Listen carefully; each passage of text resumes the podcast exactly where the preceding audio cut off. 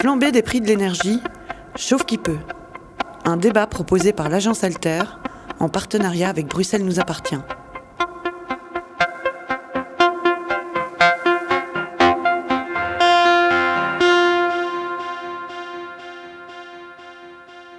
L'énergie, cette puissance impalpable que nous ne pouvons pas voir, mais dont nous ne pouvons plus nous passer, est en voie de devenir un produit de luxe. C'est parfois le tort des journalistes, pas que des journalistes d'ailleurs, d'avoir raison trop tôt, car ces mots, en fait, ils datent de 2014, d'un dossier qu'on avait consacré à la précarité énergétique. 2014, c'était donc il y a huit ans, et autant euh, le dire, ben, on pourrait les utiliser encore euh, aujourd'hui, et d'autant plus s'ils sont en tout cas d'une criante actualité les prix de l'énergie, ça n'a échappé à personne, flambent. Euh, il touche, cette flambée des prix touche évidemment tout le monde, mais en particulier les personnes déjà les plus précarisées. L'enjeu est crucial. C'est pourquoi les rédactions d'Alter Eco et des Échos du Crédit et de l'endettement y ont consacré leur dernier dossier avec des angles différents mais complémentaires. Comment en est-on arrivé là et surtout qu'adviendra-t-il demain? Pour parler de cette flambée euh, des prix, de cette crise de, l'énergie à plusieurs niveaux. Nous avons invité Caroline Jeanmar, qui est directrice de l'Observatoire du crédit et de l'endettement, et Yann Willems, responsable du service de médiation euh, de dette et de la cellule énergie du CPS de Bruxelles, lieu d'ailleurs où on se trouve. On est dans la salle d'attente précisément. Bonjour et bienvenue à vous deux. Bonjour. Bonjour. Et puis à mes côtés également Nathalie Cobo, qui est rédactrice en chef des échos du crédit et de l'endettement. Bonjour. Bonjour. Et puis vous les entendrez aussi dans des capsules euh, pré-enregistrées par Marie-Ève Merckx. Il y aura Philippe De Feit, qui est économiste, et Yves Peigneur, responsable de la Maison de l'énergie du CPS de Charleroi, qui apporteront donc d'autres regards et expériences et viendront rythmer ce débat euh, radiophonique. Merci donc à tout le monde d'être euh, d'être là.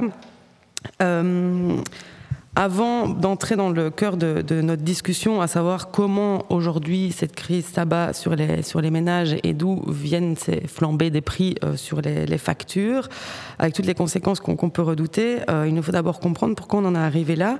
En fait, ça fait 15 ans que euh, le marché de l'énergie est libéralisé, c'était en, en, 2000, en 2007, et Altereco fait d'ailleurs le bilan de cette libéralisation dans, en ouverture de, son dernier dossier. Alors cette ouverture à la concurrence, elle était euh, présentée comme euh, une façon de réduire les, factures et donc de, euh, de, bénéficier aux consommateurs. Ben, ce n'est pas le cas du tout. Alors des bénéfices, il y en a évidemment pour les, les fournisseurs et les, producteurs qui sont en situation de quasi-monopole. pour le consommateur, ben, les promesses n'ont absolument pas été, été euh, tenue. Euh, on parlait de baisse des prix. En fait, c'est tout le contraire qui s'est produit. C'est une hausse énorme des prix du gaz et de l'électricité. Euh, vous nous le confirmez, ça, Caroline Jean-Marc? Ça ne fait que monter? Oui, oui, tout à fait. Donc, bon, évidemment, les, les prix fluctuent quasi de jour en jour. Donc, pour cadrer un peu le débat, je regardais un petit peu comment avaient évolué ces prix sur la dernière, euh, sur la dernière année. Donc peut-être pas prendre ces tendances au pourcentage près, mais, euh, mais vraiment comme une, une, tendance générale. Si je prends les contrats variables euh, pour l'électricité, si on prend le prix d'une facture annuelle moyenne, par rapport à l'année dernière, le prix de cette facture a augmenté de 100%. si je prends le gaz, idem, prix de facture annuelle moyenne, le prix a augmenté de 230%. Donc on sait que pour les factures de gaz et, d'électricité, le prix euh, dépend de quatre facteurs. Donc il y a le prix de l'énergie, il y a euh, le coût du réseau, ce qui est prélevé par euh, l'État fédéral et par les régions, et la TVA. Si on regarde dans ces quatre composantes-là, celle qui a le plus augmenté, c'est le prix de l'énergie. Évidemment, la TVA qui suit. Euh, donc voilà, ce n'est pas les coûts de réseau qui augmentent, ni les prélèvements au niveau euh, fédéral ou régional, c'est bien le, prix même euh, de base du, produit. donc je vous parle de l'électricité, du gaz. Si on va au niveau du mazout, pour un, plein de 2000 litres, idem, si je compare par rapport à l'année dernière, le prix a augmenté de 70%. Euh, et un exemple aussi, un autre, euh, un dernier, euh, le diesel. pour des, des pleins de 50 litres, on voit une augmentation de 40%. Donc les, fourchettes sont variables en fonction du type d'énergie. vous l'avez dit en introduction, les coûts impactent tous les ménages, évidemment, mais on constate quand même que l'impact est différent, évidemment, en fonction de, de modes de transport que vous utilisez, de la manière dont vous vous chauffez, euh, de la fréquence de vos déplacements, euh, etc. Oui, et c'est vrai qu'on n'en parle pas beaucoup dans les dossiers, mais du coup, c'est très transversal en fait comme crise parce que ça touche aussi aux questions de logement, de rénovation de logement, etc. Il y a, beaucoup de sujets à développer, évidemment. Au regard de ces chiffres, on rappellera aussi que Engie, donc euh, ancienne Electrabel, leader de l'électricité, a lui fait 3,2 milliards de bénéfices euh, sur la période 2021-2024. 2014-2021, euh, pardon. Je ne suis pas encore dans les, dans les prophéties. un autre problème engendré par cette libéralisation du marché de l'énergie, c'est la volatilité des prix. Donc il y a une instabilité euh, très, très forte et donc tout peut basculer à la, à la moindre crise. Et donc euh, bah, ce contexte euh, vient clairement illustrer cela. Et on va écouter à ce sujet Philippe de Feit. Je pense le président de, Gazprom, hein, la, firme russe qui vend du, gaz à l'Europe de l'Ouest, notamment à l'Europe de l'Ouest, c'était avant la crise de l'Ukraine évidemment, hein, a dit à ses fournisseurs européen. Ah, vous n'avez pas voulu des contrats à long terme avec la Russie. Vous avez préféré euh, la voie de l'opportunisme. C'est quoi l'opportunisme en économie? Mais c'est de dire ah le prix est un peu moins élevé là-bas. Hop, je me précipite vers ce magasin. Le lendemain, l'autre magasin fait une ristourne et je me précipite vers l'autre magasin, ce qui fait qu'il n'y a plus de fidélité il n'y a plus de lien de confiance entre les magasins et les consommateurs, mais c'est la même chose sur l'énergie. Voilà. Au lieu de préférer des contrats à long terme, ou peut-être à court terme, on paie plus cher, mais à long terme, on paie moins cher. Hein? Et c'est, euh, je dirais que ça, c'est le problème principal de la libéralisation, c'est que ce sont des comportements, des réactions, des achats, des réflexes de court terme et pas la capacité, la volonté de construire des réactions de, long terme. Et, donc, ce que je veux dire finalement, c'est que, attention, soyons très attentifs à ceci. En fait, la Belgique et les consommateurs belges, peut-être moins qu'ailleurs, mais ont profité de cette libéralisation pendant plusieurs années parce que, en ayant libéralisé, en ayant refusé des contrats à long terme, on a saisi les occasions de court terme et qui étaient plutôt favorables, mais on a négligé le, long terme. Alors, par rapport à la question de la libéralisation, donc avec la remarque importante que, que je viens de faire, la mise en perspective importante que je viens de faire, il y a plusieurs degrés. Le degré, je dirais, premier, presque zéro, qu'on doit faire, qu'on devrait faire, c'est quand même mettre de l'ordre dans la manière dont ça fonctionne aujourd'hui. Il y a 40 formules d'indexation différentes des tarifs. Rien ne justifie qu'il y ait 40 formules différentes d'indexation de, des prix pour les contrats à prix variable. Sinon, cette volonté de jeter du brouillard et de, troubler le consommateur et de l'amener à signer un peu n'importe quoi. Deux, il, y a des, il continue à y avoir des, procédés, euh, je veux dire, euh, commerciaux qui sont absolument inacceptables hein, en matière de, euh, de, prix d'énergie des, fournisseurs, de ce que les fournisseurs proposent. Tout ça euh, fait que le fournisseur, le, consommateur est totalement perdu. Quelles que soient ses compétences en économie, il est totalement perdu qu'au moment où il a fait les choix.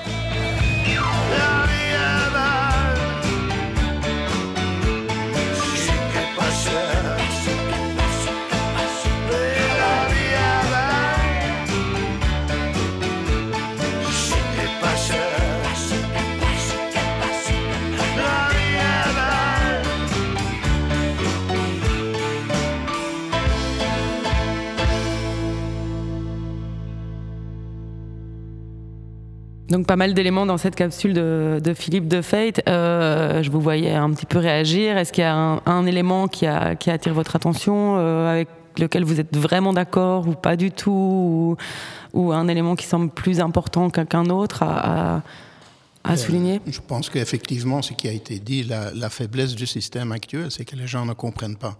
Et, donc cette faiblesse s'accentue maintenant avec euh, l'augmentation du prix de l'énergie que la personne ne sait plus, ne, sait pas comment réagir, qu'est-ce qui arrive. On avait déjà ça avant, hein. la personne ne connaît pas le fournisseur, le début de son contrat, la durée de son contrat, comment le prix augmente ou diminue. Les gens ne maîtrisent pas. C'était une faiblesse et c'est une faiblesse du système et, aujourd'hui ça s'accentue et il y a de plus en plus de gens qui ont ce genre de problème et, qui perdent confiance, qui ont perdu confiance et qui ne savent plus quoi faire. Oui, tout à fait d'accord avec Philippe et, Yann et on y reviendra tout à l'heure de, cette incompréhension. On s'ajoute aussi l'incompréhension, l'illisibilité des dispositifs qui sont mis en place pour aider, euh, pour aider les personnes. Donc de un, elles ne comprennent pas exactement ce qui leur arrive et de deux, bah, il y a des aides, lesquelles, pourquoi, est-ce que j'y ai droit et comment je dois faire? Mhm.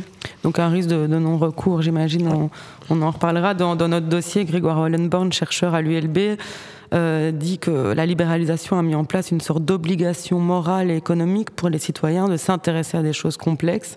Et il le dit, c'est une vision très individualiste et réductrice de, l'être humain. Euh, le consommateur, la consommatrice, on y vient donc. Il est donc au cœur du dernier dossier des, échos du crédit et de, l'endettement, qui euh, une revue euh, qui, comme son nom l'indique, s'intéresse aux réalités des personnes surendettées. Nathalie Cobo, à qui je donne la, parole pour parler de, l'impact de, de, cette libéralisation, donc de ce métaphénomène sur la vie quotidienne des gens. Bah, clairement, euh, comme on l'a dit en, débutant cette émission, euh, euh, les personnes sont touchées de manière générale par cette crise de l'énergie, mais pas forcément de la même manière selon leur statut social, selon leurs revenus, selon leur logement. Et donc, la question de la précarité énergétique est clairement en question. Elle n'est pas neuve d'ailleurs, euh, effectivement. Euh, elle s'invite dans de nombreux dossiers euh, traités par les CPS et une série de dispositifs existaient déjà avant cette crise actuelle de l'énergie. En lien avec la reprise post-Covid et la, crise liée à la guerre de l'Ukraine, mais évidemment les choses se cristallisent aujourd'hui. Peut-être pour en, savoir plus sur les difficultés des personnes euh, sur le terrain, euh, Yann Willems, quelles sont les demandes aujourd'hui euh, formulées auprès des antennes sociales du service, bah, auprès des antennes sociales pardon du CPS, auprès du service de médiation de dette, puisque ce ne sont pas forcément les mêmes personnes qui s'y rendent, et de la cellule énergie du CPS de Bruxelles-Ville. Les, les, demandes sont encore plus variées qu'avant, où avant une majorité des personnes frappaient à la porte pour demander une aide financière ou pour voir qu'est-ce que sont les possibilités du CPS pour venir en aide. On a aujourd'hui, grâce à des campagnes de sensibilisation qu'on estime qui sont importantes, aussi toute cette série de personnes qui, viennent demander de l'information. On a été présents nous-mêmes pendant six semaines sur les marchés bruxellois. Ben, la moitié des personnes qu'on a rencontrées, ce n'était pas une demande d'aide financière, mais une demande d'information, une demande d'accompagnement sans que nécessairement il y aura une aide financière du CPS par après, mais pour que la personne connaisse mieux, comprend mieux, trouve des solutions, euh, trouve son droit au tarif social. Un, des, points les plus importants de, de, nos actions des dernières semaines et de tous les jours, c'est faire bénéficier les personnes du tarif social si elles en ont droit, parce qu'elles sont le statut BIM, mais plein de gens ne savent pas ce que c'est le BIM et ne font pas valoir leur droit au statut BIM. Euh, est-ce que aussi la question des, factures de régularisation reviennent évidemment sur le tapis? Est-ce qu'on est déjà dans, le cœur de, la problématique ou ça ne s'amorce que, Oui, les gens qui, voient tripler leurs factures mensuelles, euh, ils arrivent. Les, personnes euh, qui reçoivent un décompte annuel encore eu quelqu'un aujourd'hui, 2000 euros en plus à payer, alors que cette personne a un revenu de, de 1700 euros par mois, euh, payait régulièrement ses factures. Ben, la facture annuelle est tombée 2700 euros. Qu'est-ce qu'on peut faire? On peut évidemment, et on va examiner les possibilités des aides financières, mais on sait que ben, le mois prochain, la facture qui a triplé sera de nouveau là, et le mois après, cette facture sera de nouveau là. Alors comment on va résoudre ça? Ça, c'est encore une autre question. Ok. Euh, Caroline Jean-Marc, dans le dossier donc, des échos du crédit, vous aviez relevé aussi toute une série de signes qui montrent effectivement bien que la problématique est, criante. vous, aviez relevé le nombre de factures impayées, le nombre de personnes bénéficiant du tarif social. Enfin, je vous laisse peut-être aborder ces, éléments qui montrent bien qu'on est dans le vif du sujet. Oui, donc dans, dans le dossier euh, que j'ai rédigé avec euh, Elisa Dehon, qui est économiste chez nous, on s'était dit pour euh, évaluer un peu l'impact sur tout un chacun, on va regarder quatre indicateurs. Donc on se dit, bon, je ne sais pas payer ma facture d'énergie, qu'est-ce que je fais normalement? Je contacte mon fournisseur et je demande un plan de paiement. Donc on se dit, on va aller voir de ce côté-là. Si je ne réagis pas, qu'est-ce qui se passe? Je suis en défaut de paiement. Donc on voulait aller voir aussi au niveau des statistiques des défauts de paiement. Euh, et pour évaluer aussi euh, l'importance de la problématique, euh, on voulait aller voir ben, le recours si le recours au tarif social avait augmenté, si le recours au fonds énergie avait augmenté, et le placement des compteurs à budget. Donc je reviens un peu sur ces différents éléments.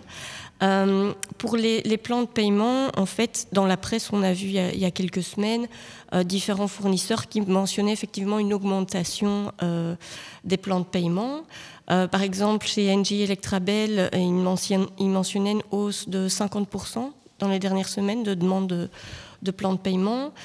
Euh, un autre fournisseur, Total Energy, parlait de 35% d'augmentation de plans de paiement. Le souci, c'est que effectivement, sont des sorties dans la presse. On n'a rien qui est des données agrégées et toujours publiées qui ne soient accessibles. Donc là, on a deux indicateurs d'une augmentation, mais on n'a pas une idée vraiment générale. Euh, je vous citais un autre, euh, un autre indicateur, ce sont les défauts de paiement. Tiens, euh, les fournisseurs. Mais il n'y a pas de données, il n'y a pas de données récentes. Donc là, bon, on sort de la bredouille. Les compteurs à budget, en fait, idem, les dernières données datent de 2020. L'IWEPS disait, hein, entre 2007 et 2020, par exemple, en 2007, il y avait 1% des ménages en Wallonie qui avait, un compteur à budget. En 2020, donc 13 euh, ans plus tard, on était à 4,25% des ménages et depuis 2020, on ne sait pas. Donc, mesurer un peu l'impact de la crise ici via ce, cet indicateur-là, on ne sait pas. Je vous parlais du tarif social, du recours au fonds énergie.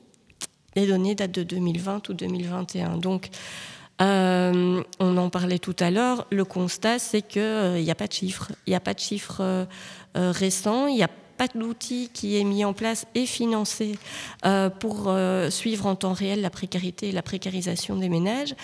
Donc, on y reviendra aussi tout à l'heure. La question, c'est quand on prend des mesures et des politiques qui sont mises en place, sur quoi se base-t-on On est censé se baser euh, dans un monde idéal euh, sur euh, comment les, gens vivent la crise et quel est l'impact réel sur les ménages. Et on se rend compte que cet indicateur-là, de manière agrégée, on ne l'a pas. alors aussi, pour rebondir un peu concernant les services de médiation de dette en Wallonie, là on, on voit deux tendances, soit euh, des services qui nous disent qu'effectivement, il y a de plus en plus de demandes. Et dans d'autres services, on nous dit que euh, soit ça diminue, soit il n'y a pas d'augmentation de demande. Donc c'est vraiment, euh, c'est vraiment, c'est pas généralisé en tout cas. On sait que ça va arriver, et on ne sait pas encore quand. Mhm. Bah, justement, en préparant cette émission, nous avons également interrogé donc Yves Peigneur, qui est responsable de la Maison de l'énergie du CPS de Charleroi. Et euh, la question était de lui demander euh, si les demandes d'aide s'étendaient à d'autres publics, s'il voyait arriver euh, d'autres personnes que ceux qui, qui généralement au CPS. On l'écoute peut-être avant de réagir. Alors depuis, juin 2021, on a repris toutes les demandes d'aide gaz-électricité pour les personnes non connues du CPS. Donc, avec la crise euh, on, s'est rendu compte qu'effectivement, il y avait déjà de plus en plus de personnes euh, non, non aidées habituellement bah, qui, étaient en difficulté, euh, qui avaient quand même de grosses... qui avaient des difficultés à s'adresser directement à une antenne sociale. Parce que c'est stigmatisant, effectivement, pour une personne je veux dire, qui n'a jamais été, qui n'a jamais été aidé, de, de s'adresser à un CPS. C'est considéré un peu parfois comme, une, comme un déclassement, quoi. L'idée, c'était de dire, bon, la maison d'énergie a une image qui est, qui est beaucoup plus généraliste qui est entre guillemets moins CPS, et donc on va euh, traiter ces dossiers-là. Euh, sachant que les, personnes aidées, les personnes qui sont héries, bah, elles ont déjà le tarif social, elles sont suivies de manière beaucoup plus euh, pointue. Ici, on a plutôt affaire à des, demandes one-shot. Enfin, on, peut l'espérer dans le meilleur des cas. Et donc, les, les, gens sont accueillis. bon, évidemment, les travailleurs sociaux font également euh, une, une, enquête sociale, puisqu'il faut que l'état de besoin soit toujours euh, euh, validé. Hein. On ne peut pas accorder une aide si l'état de besoin n'est pas validé. On est tenu par, par ces règles-là, notamment pour le, fonds énergie, hein, principalement le fonds énergie fédéral. mais ça va permettre aussi d'examiner de, la, situation de manière aussi un peu plus globale, de voir si euh, s'il n'y a pas des possibilités d'intervenir aussi au niveau du Fonds social de l'eau pour alléger un budget qui est, qui est mis en difficulté et, et, aussi de voir comment on peut aider les personnes peut-être à passer le cap. Ni se nourrir, ni se loger n'est gratuit. Je crois qu'avec ça j'ai tout dit. Ce monde est cruel. Ce monde est cruel. Ce monde est cruel. Ça y est, j'ai tout dit. Pas manger, ça fait mourir. Et je suis habitué au chauffage. Tes besoins vitaux sont payants. T'as compris la prise d'otage. Depuis tout petit dans la merde. Tu sais qu'il faudra mailler. Au moins un peu pour loyer. Au moins un peu pour grailler. Depuis tout petit dans la merde. On t'apprend à travailler. Personne va te ravitailler à l'œil. Personne va s'apitoyer. Ma gueule, ce monde est cruel. Yann Willems, vous le disiez, vous avez été euh, des marchés quelque part sur les, marchés bruxellois euh, euh, des publics qui n'ont peut-être pas forcément l'habitude de, se rendre au CPS. Chez vous, euh, comment les choses se passent? Et par ailleurs, si vous aviez une réflexion sur cette question d'état de, besoin dont Yves Peigneur faisait mention dans, dans, son, dans cette capsule. Oui, tout ça fait partie des défis qu'on a hein, au sein des CPS. On sait que des gens souffrent dans leur coin, ne sortent pas, ne frappent pas à la porte et, ont besoin de l'aide. Comment joindre ces personnes? Alors, à un moment donné, on s'est dit, ben, on va pas rester dans nos bureaux et on va à la, pas à la recherche de ces gens, mais faut quand même ouvrir euh, la porte euh, dans les quartiers pour voir est-ce que ça marche, ça ne marche pas. On n'avait encore jamais fait ça, c'était une première. Euh, avec des hauts et des bas, avec quelque chose qui a marché, qu'on a évalué et qu'on va voir pour l'avenir comment on va continuer avec cette activité. Mais effectivement, il y a ces gens qui, de toutes sortes de personnes, n'importe quel revenu, euh, qui cherchent des informations, qui, qui, sont confrontés avec un problème ponctuel, mais l'augmentation de la facture qui triple, ben, c'est pas si ponctuel parce que le mois prochain et le mois après, le mois après, la facture sera de nouveau là. Donc, euh, on parle plutôt d'un besoin financier qui, qui, va déséquilibrer toute la situation financière d'un ménage. Et, et c'est ça qui, est le risque derrière ça. Ce n'est pas simplement les euros et les factures, mais tout ce qui est derrière, les gens qui vivent à la limite de leur capacité financière, euh, où le moindre imprévu va déséquilibrer la situation de la personne, de sa famille, avec ses enfants et, toutes les conséquences que ça peut avoir. Et, je pense que c'est ce que nous, on ressent en tout cas. On, sort de la situation de la crise sanitaire qui n'était pas du tout évident, ni pour la population, ni pour les travailleurs sociaux. Et on tombe aujourd'hui dans un nouveau déséquilibre euh, d'une situation qui, qui, nous donne de nouveaux problèmes, de nouveaux soucis, de nouveaux défis de, nouveaux, nouvelles possibilités, mais, mais ce n'est pas évident. Parce qu'en plus, ben, on a été avec le nez dans le guidon pendant toute cette crise sanitaire pour venir en aide. Euh, on a à peine eu le temps de souffler et on est nouveau avec le nez dans le guidon pour cette crise énergétique. Et comment réfléchir, comment faire un monitoring, comment trouver des, chiffres pour, pour, pour, faire mieux dans l'avenir, ce n'est pas du tout évident. Mm-hmm. Et cette question d'état de besoin, elle était déjà présente au moment euh, des aides Covid où on se demandait à qui on pouvait l'accorder. Euh, comment Effectivement, euh, c'est l'avantage des, aides Covid, c'est qu'on a pu s'exercer dans l'état de besoin et, les possibilités des aides financières avec des moyens supplémentaires que les CPS ont reçus et du fédéral et à Bruxelles aussi du régional on a une certaine expérience à comment venir en aide ces familles euh, qu'on n'a pas toujours l'habitude de rencontrer, qui, qui, ont des revenus certainement euh, au-dessus des montants du revenu d'intégration sociale, mais quelqu'un qui travaille et qui gagne 1600 euros, 1700 euros, 1800 euros, ben avec ça, on ne va pas courir très loin non plus quand on paye un loyer élevé. Tout à fait.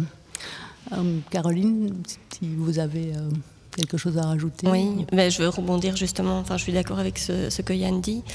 Euh, effectivement, après le Covid, après les inondations en Wallonie aussi, toutes cette, ces factures d'énergie, c'est pour certains ménages vraiment la goutte d'eau qui fait déborder le vase.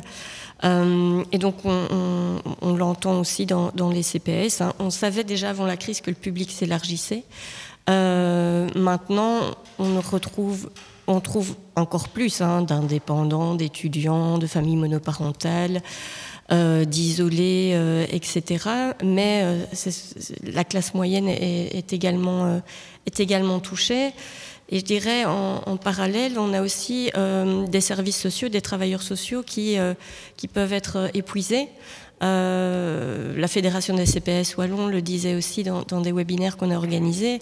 Euh, il y a toute une série de travailleurs sociaux qui sont en burn-out, euh, d'autres qui, souhaitent se réorienter professionnellement et qui s'interrogent sur le sens même du travail social. Donc, on voit aussi une détresse de la population, mais je pense qu'en parallèle, les services sociaux qui ont été fort éprouvés durant, la crise, durant la crise Covid, euh, mais n'ont pas réussi à trouver forcément un nouveau souffle. Euh, et donc c'est vraiment à prendre euh, aussi en considération. Tout à fait. Par rapport donc à cette situation, des mesures ont été prises. Elles existaient déjà de manière préalable, mais elles ont été renforcées pour aider les particuliers à surmonter les difficultés au niveau fédéral, au niveau régional, parfois aussi des communes. Euh, la question, c'est de savoir effectivement si elles ont été bien pensées, si elles aident convenablement, si elles atteignent leur euh, objectif, euh, qui a besoin, qui en a besoin. on écoute peut-être une première intervention à ce propos de Philippe de Fate et ensuite vous aurez la parole.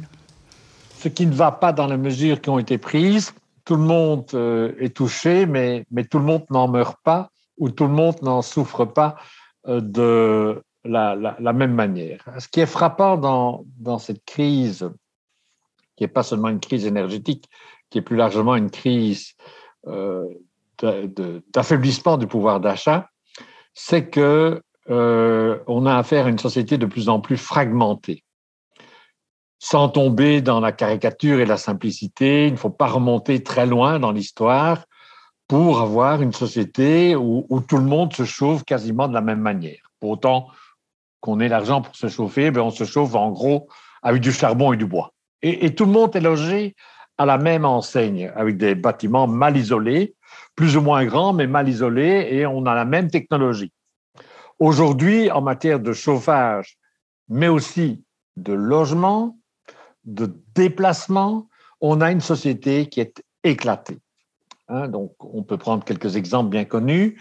La différence qu'il peut y avoir entre quelqu'un qui qui a la chance d'avoir une voiture de société et une carte carburant et celui qui doit assumer tous ses déplacements euh, par lui-même, entre celui qui vit dans une maison bien isolée avec des équipements à la pointe et celui qui vit dans un logement pourri, euh, c'est les inégalités en termes de carburant, de, combustible euh, utilisé, de la distance à parcourir tous les jours. Donc on est vraiment une société éclatée et donc la difficulté de faire dialoguer euh, euh, des gens, de, prendre des mesures qui s'adaptent un peu à chaque situation. Alors on ne peut pas aller dans une extrême finesse, mais en tout cas tenir compte des différents objectifs qu'il y a euh, entre les gens, entre les ménages, entre les moyens de se déplacer, les moyens de se chauffer, entre les types de, logements.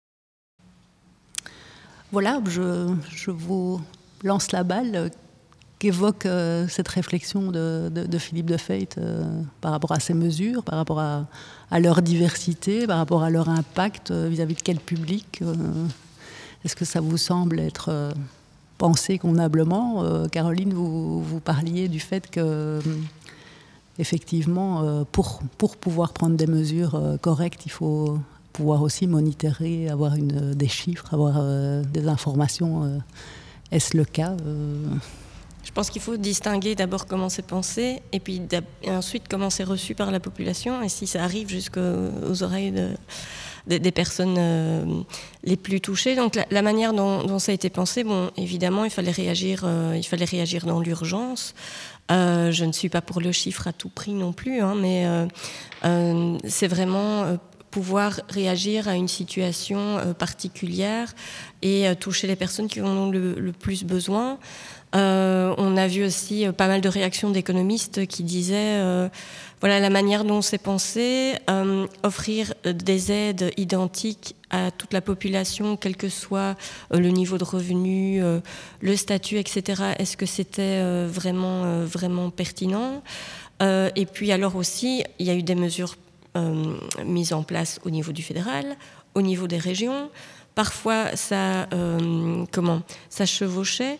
Donc, la population, à un moment, ne, s'y retrouvait plus. Il y avait l'exemple du, fameux chèque de 100 euros euh, où tout le monde se demandait comment, euh, comment y avoir accès, etc. Et euh, l'information était très, très diffuse. donc je, pense que d'une part, il fallait réagir dans l'urgence, donc des choses ont été faites. Maintenant, peut-être en termes de cohérence, il aurait fallu se concerter à différents niveaux, différents niveaux de pouvoir. Euh, je m'interroge aussi, euh, voilà, la crise, elle est là. On a eu la crise Covid, euh, la crise actuelle, et on sait que, voilà, l'impact des difficultés ne se fait pas encore sentir partout. Donc, on est quand même sur du long terme. Et on a l'impression que la réflexion qui est menée ne prend pas forcément en compte cet élément-là. ou en tout cas ça ne transparaît pas directement. Donc ça, ça m'inquiète un peu. Euh, la deuxième chose, c'était, euh, on pense des mesures, maintenant il faut qu'elles atteignent la population. Donc il y a la question, euh, comme Yann le disait, de l'information. Qui sait de quelle aide il, peut prétendre et surtout, on demande toujours à la population d'être proactive, c'est-à-dire de faire la demande. et donc, ça augmente évidemment le non-recours, le non-recours au droit. Euh, et ça, c'est aussi euh, quelque chose qui est, euh, qui est inquiétant. Oui, avec l'avantage qu'au niveau des aides financières pour les CPS, qu'on a l'avantage qu'on on peut proposer une aide qui, qui, est vraiment adaptée à la situation d'une famille et on essaye de ne pas formater et tomber dans une approche administrative et de la routine, mais effectivement, suite à une analyse euh, par des travailleurs sociaux des besoins de la famille, du ménage, apporter une aide qui, va aider à court terme, mais dont on espère aussi qu'avec certaines stratégies de solutions, apporte aussi des solutions à moyen et à long terme. À Bruxelles, on ne peut pas se plaindre du cadre réglementaire. On n'a pas de compteur à budget. On vient d'avoir les nouvelles ordonnances gaz-électricité avec une fourniture garantie, avec un élargissement du statut des clients protégés, où les personnes peuvent bénéficier du tarif social chez le gestionnaire de réseau après la mise en demeure de leur fournisseur d'énergie. Donc on, est dans un cadre qui nous permet quand même de soutenir les personnes et en matière euh, d'accompagnement dans des procédures et en matière d'aide financière, en combinant évidemment des mesures régionales, des mesures fédérales. Et une des complexités du système, c'est notre système euh, politique en Belgique, c'est que c'est extrêmement compliqué de devoir jongler avec euh, ces mesures qui se croisent dans, un CPS euh, ou au niveau de la commune, euh, où parfois c'est du fédéral, parfois c'est du régional, parfois c'est une combinaison des deux. Euh, et ce n'est pas toujours si évident de, mettre sur pied des stratégies de suivi et de solutions. On écoute justement Yves Peigneur, donc de la Maison d'énergie de Charleroi, qui parle de, cette complexité et de ce foisonnement de mesures l'année 2021 et, le début de l'année 2022 ont été extrêmement compliqués parce que toutes ces mesures justement qui s'additionnaient, euh, certaines euh, liées à des statuts, d'autres plutôt liées à des notions d'état de besoin, etc., euh, c'était devenu à un moment donné incompréhensible. Donc, quand, vous regardez la Fédération des CPS a fait un tableau résumé des mesures en Wallonie, y compris les mesures fédérales, les mesures régionales, etc. Euh, mais quand vous lisez ça, vous vous dites, oula, euh, c'est impossible de faire comprendre ça aux ménages. Donc déjà, notre objectif à nous en tant que cellule énergie, donc on essaye d'expliquer, de, faire des résumés, etc., à destination des travailleurs sociaux, euh, bah, pour qu'ils puissent un peu se dépatouiller dans, cet ensemble de mesures. Euh, alors maintenant, il y a le problème de la lisibilité. Euh, est-ce que ce sont des mesures adéquates ou pas? Ben, le, problème de, par exemple, le problème du tarif social, il est bien connu. Le, le tarif social, il est, il est, il est accordé sur base de statut il n'est pas accordé systématiquement sur base d'un état de besoin. Donc, si vous avez le RI, vous avez le tarif social. Si vous êtes au chômage avec un montant équivalent à RI, vous ne l'avez pas. Si vous êtes, si vous êtes, euh, euh, si vous bénéficiez de la mutuelle avec un, montant équivalent à RI, vous ne l'avez pas. Actuellement, il y a l'élargissement au BIM, donc effectivement, ça permet, ça permet de, de, de, de donner l'accès à toutes ces personnes qui, qui, ne répondent pas initialement au statut, mais ça, ça, va, ça a une fin cet élargissement. Ça, va, ça va se terminer, euh, ça va se terminer dans le courant de l'année 2022. Donc ça, c'est toujours une, une, une constatation qu'on a faite depuis, euh, enfin chose épaisse depuis euh, depuis plus de dix ans, mais euh, il y, a, y a une incohérence à ce niveau-là. Donc voilà, donc là, je crois qu'il y, a quelque chose, euh, il y a quelque chose qui, qui, qui, qui doit certainement être euh, examiné. Euh, moi, je n'ai toujours pas compris pourquoi il y, avait, il y avait ces différences. Donc, ce que nous, on essaye de faire, effectivement, avec la protection régionale conjoncturelle, tant qu'elle est activable, c'est de, de, réparer quelque part cette espèce de d'anomalie, quoi.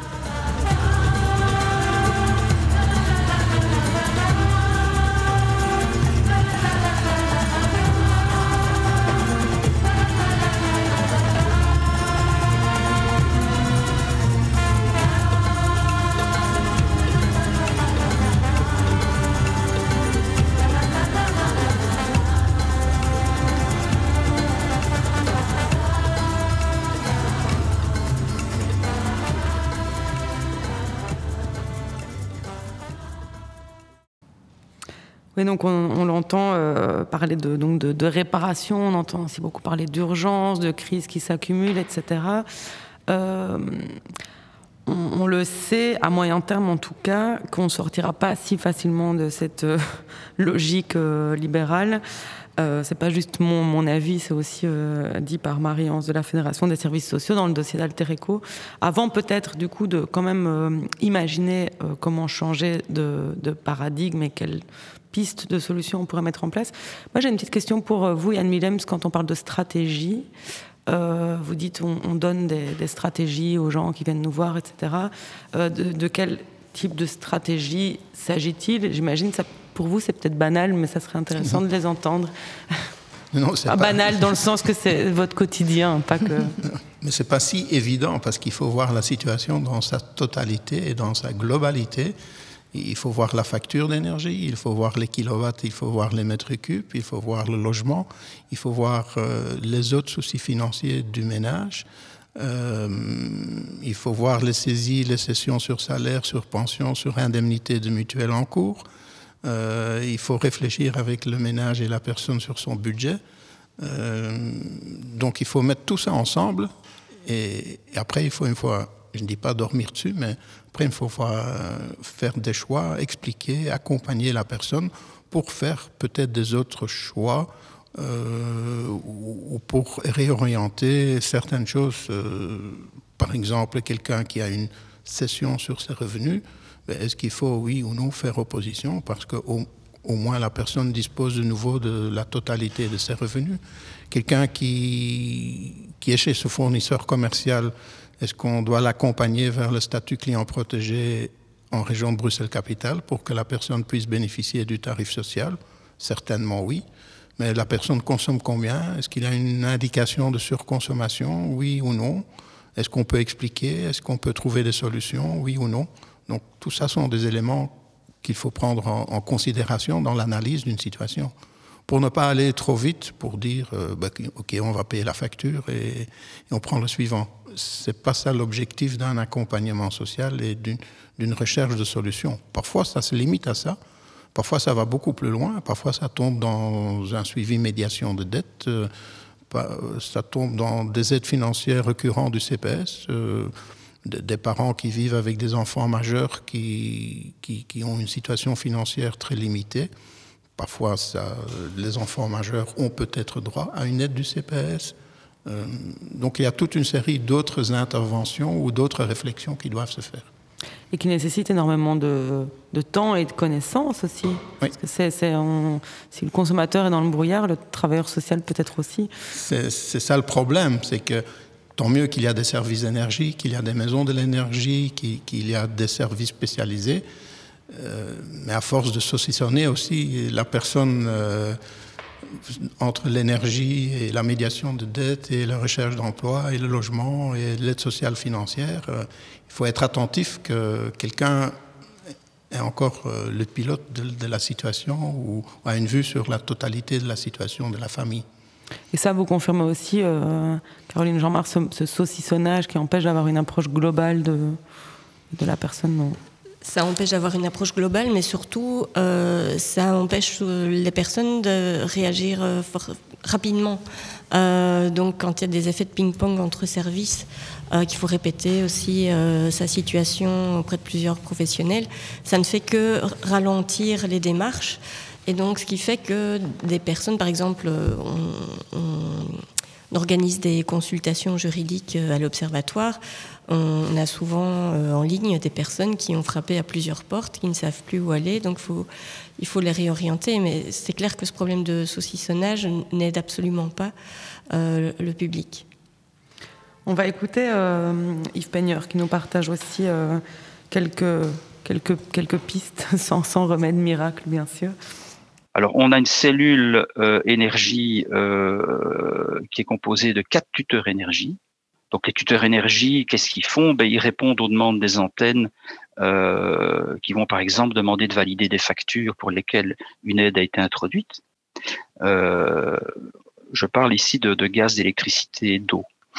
D'accord? Donc les tuteurs énergie vont analyser les factures, ils vont valider les factures. Alors au-delà de cette validation, euh, ils vont analyser également les consommations. Ils vont vérifier si les, les personnes ont des consommations correctes par rapport à leur situation familiale, à l'état de leur logement, euh, au type de chauffage, etc., etc. Euh, bon, ben ça permet, ça permet aussi de, déstigmatiser parfois euh, l'impression que certains travailleurs sociaux ont affaire à des personnes qui surconsomment, alors qu'en fait ce n'est pas le cas. Mais on a également malgré tout des personnes qui surconsomment. Et quand c'est le cas, ben, le tuteur fait des visites à domicile et il va essayer de déterminer les, les causes de la surconsommation.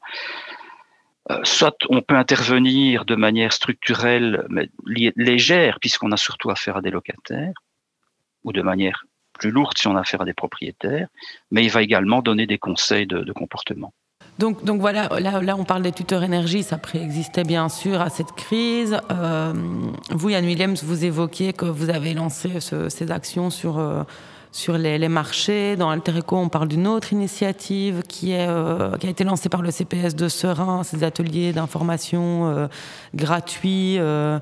donc, les, choses existent, les choses se mettent en place, mais ma question, c'est vu que le public se multiplie, grandit, grossit, et que les factures, on l'a bien compris, c'est pas une augmentation comme ça d'un coup, ça va continuer chaque mois. Est-ce que tout simplement euh, on a les moyens, ou on se donne les moyens de multiplier ces initiatives d'accompagnement qui semblent quand même indispensables.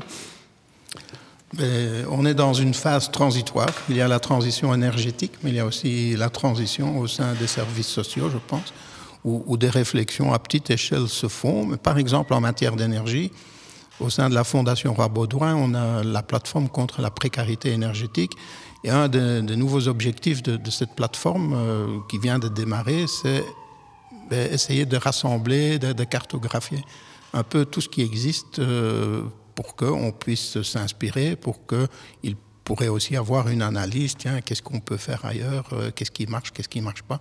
Donc, on est au tout début d'une réflexion commune dans ce domaine mais bon, il faut trouver le temps, effectivement. Euh, si aujourd'hui on est inondé par des personnes qui frappent à la porte parce qu'elles ont des dettes en matière d'énergie et sollicitent une aide financière ou une information, ben, on s'occupe de ça.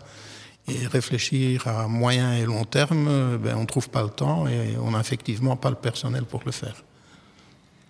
À long terme, justement, euh, Philippe de, de économiste, lui, imagine euh, aussi des pistes. Euh, donc là, on quitte le terrain, on, revient plus vers, la réflexion, on va, on va l'écouter. Et puis j'aimerais aussi vous entendre sur ces pistes à plus long terme pour euh, peut-être pas sortir de la logique du, marché, mais en tout cas euh, euh, se réapproprier au moins la question de, l'énergie. En fait, le problème, je pense, aujourd'hui de la libéralisation, c'est que chaque individu, chaque ménage se trouve tout seul devant le marché. Pourquoi est-ce qu'on ne peut pas imaginer des contrats, une libéralisation qui fonctionne par commune, par exemple, ou par quartier hein? Au lieu que d'avoir euh, un seul interlocuteur, celui qui est tout seul, ben, les fournisseurs auraient des groupements de consommateurs, qu'ils soient organisés par voie publique ou par voie associative, par voie coopérative. ça, ça, peut déjà changer euh, la donne. Et puis après, on peut remettre en cause de manière plus, plus fondamentale. Hein, est-ce que est-ce qu'il faut laisser l'énergie aux mains de, euh, de, du marché pur et dur?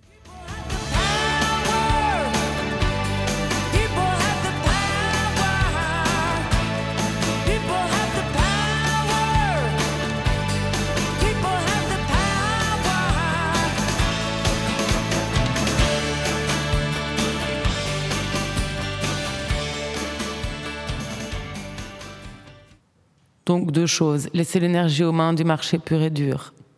Oui, non, selon vous C'est clair que le système arrive à ses limites. En, région Bruxelles-Capitale, 27% de la population, un tiers, un quart, a droit au tarif social. Donc ce sont des gens qui, peu importe chez quel fournisseur ils vont, auront le même prix à payer. Donc si presque un tiers d'une population d'une région ne, rentre pas dans la logique d'un marché libéralisé, ben, il faut se poser des questions. Est-ce que l'offre de ce type de marché ne correspond pas avec la réalité de la région? Donc c'est clair qu'il faut se poser des questions sur le, concept actuel et la façon dont ça fonctionne. Et oui, ben, je, ne, je, ne, peux dire que d'accord avec euh, ce qu'ils viennent de dire tous les deux. Et puis l'autre point, c'était, euh, on va dire, plus, plus concret, l'idée de de se regrouper, de recommunaliser, on va dire, l'énergie. Ça se, fait déjà. Hein. Euh, il y a des coopératives citoyennes, il y a des groupements d'énergie, il y a des petits projets d'achat groupés de euh, panneaux euh, solaires, etc., notamment à Bruxelles, sur des logements sociaux, etc. Est-ce que vous, ça vous semble être être euh, utile ou euh, c'est une goutte d'eau euh, dans, un océan de, crise Ou pour vous, il y a vraiment des fils à tirer dans, dans ces initiatives de réappropriation de, l'énergie?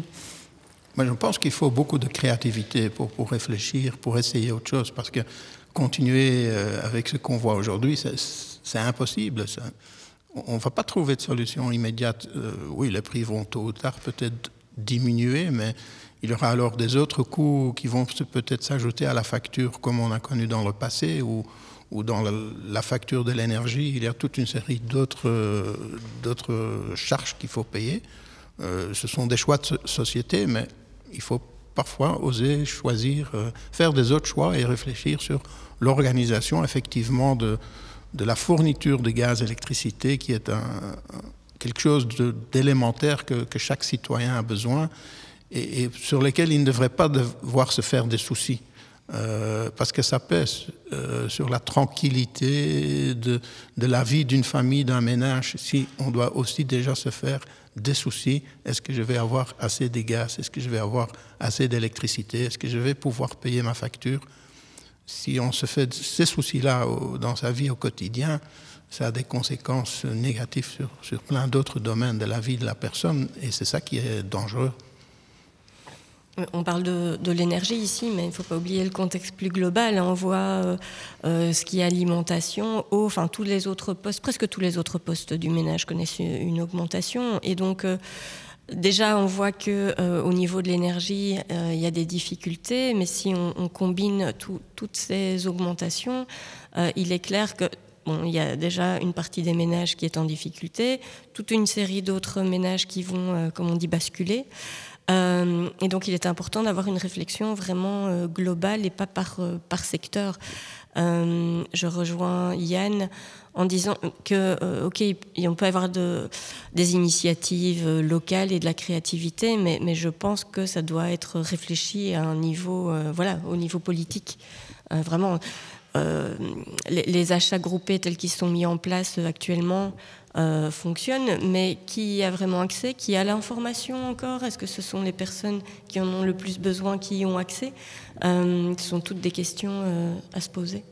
Oui, parce que se, se, joue aussi dans cette crise de l'énergie, il y a une autre question sous-jacente et qui n'est pas neuve, qui est celle d'une transition environnementale qui devrait être sociale, hein, l'éternel débat fin du monde.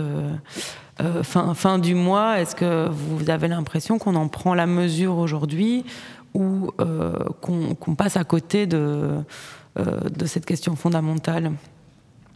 On laisserait, on laisserait de, côté, est-ce que la transition environnementale prend en compte les enjeux de précarité sociale ou pas encore, ou pas suffisamment. C'est le gros risque, c'est qu'on va passer à côté si on ne fait pas attention et, que cette transition, ben, va, il y a une série de, la population qui va en profiter ou qui, qui va suivre, qui, qui, va être intéressée, et il y a toute une série de, de, personnes, de citoyens, où ça va leur passer au-dessus de la tête, et ça va surtout leur coûter de l'argent. Mm-hmm. Et, et, ça, on doit à tout prix éviter. Parce que les voitures électriques, euh, le photovoltaïque, euh, les pompes à chaleur, euh, l'isolation de la maison, tout ça c'est bien. Et on est tous convaincus que c'est nécessaire. Mais la moitié des personnes ne savent pas se payer ça. Et ils ont des autres soucis. leur question est comment je vais nourrir ma famille ce soir? Oui, tout à fait. Hein. Quand on est dans l'urgence presque vitale, on n'est pas libre et disponible pour réfléchir à, à des enjeux plus, plus globaux. Donc, euh, même avec la meilleure volonté du monde, euh, on priorise. Merci beaucoup. Euh, ben, on retiendra en tout cas à ce stade, dans l'urgence, que la première chose à faire, et c'est ce que vous êtes là à faire au quotidien, c'est déjà d'informer sur ce, ce sujet pour sortir les, gens du, brouillard. C'est ce que ce débat et ces deux numéros, donc euh, numéro d'Alter Eco et euh, des Échos du Crédit, euh, ont pour ambition très humblement aussi, mais euh, d'informer sur ces enjeux à la fois globaux et, euh, et du quotidien, hein, des préoccupations euh, du lever au coucher pour un tas de, ménages. Merci en tout cas à Yann Willems et Caroline Jean-Marc d'être, d'avoir participé à, à ce, ce, débat. Merci pour l'accueil aussi à la cellule énergie du CPS de Bruxelles. Merci à Nathalie Cobo pour la co-animation et euh, je le rappelle, la rédaction de ce euh, dossier des échos du crédit de l'endettement. Merci à Flavien Gillier euh, du BNABOT qui rend cette émission radiophonique diffusable et possible. Merci à Marie-Ève Merckx de l'agence Alter pour l'organisation du débat et pour la récolte et la réalisation des capsules. Et merci à Manon, coordinatrice d'Alter Eco, qui a co-animé effectivement ce débat avec nous-mêmes. Et puis si vous, si vous, vous ne nous écoutez pas maintenant en live, euh, cette émission sera euh, disponible sur euh, Spotify et SoundCloud sur le site, à partir du site de, de l'agence Alter et d'Alterico, www.altereco.be. De même, vous pouvez également via ce site et celui des échos du crédit et de l'endettement. Voilà. Au pluriel. Vous procurez les, les, revues qui sont encore euh, disponibles comme autant d'outils pédagogiques à diffuser, à partager pour remettre l'énergie au milieu du village. Merci à tout le monde. Merci.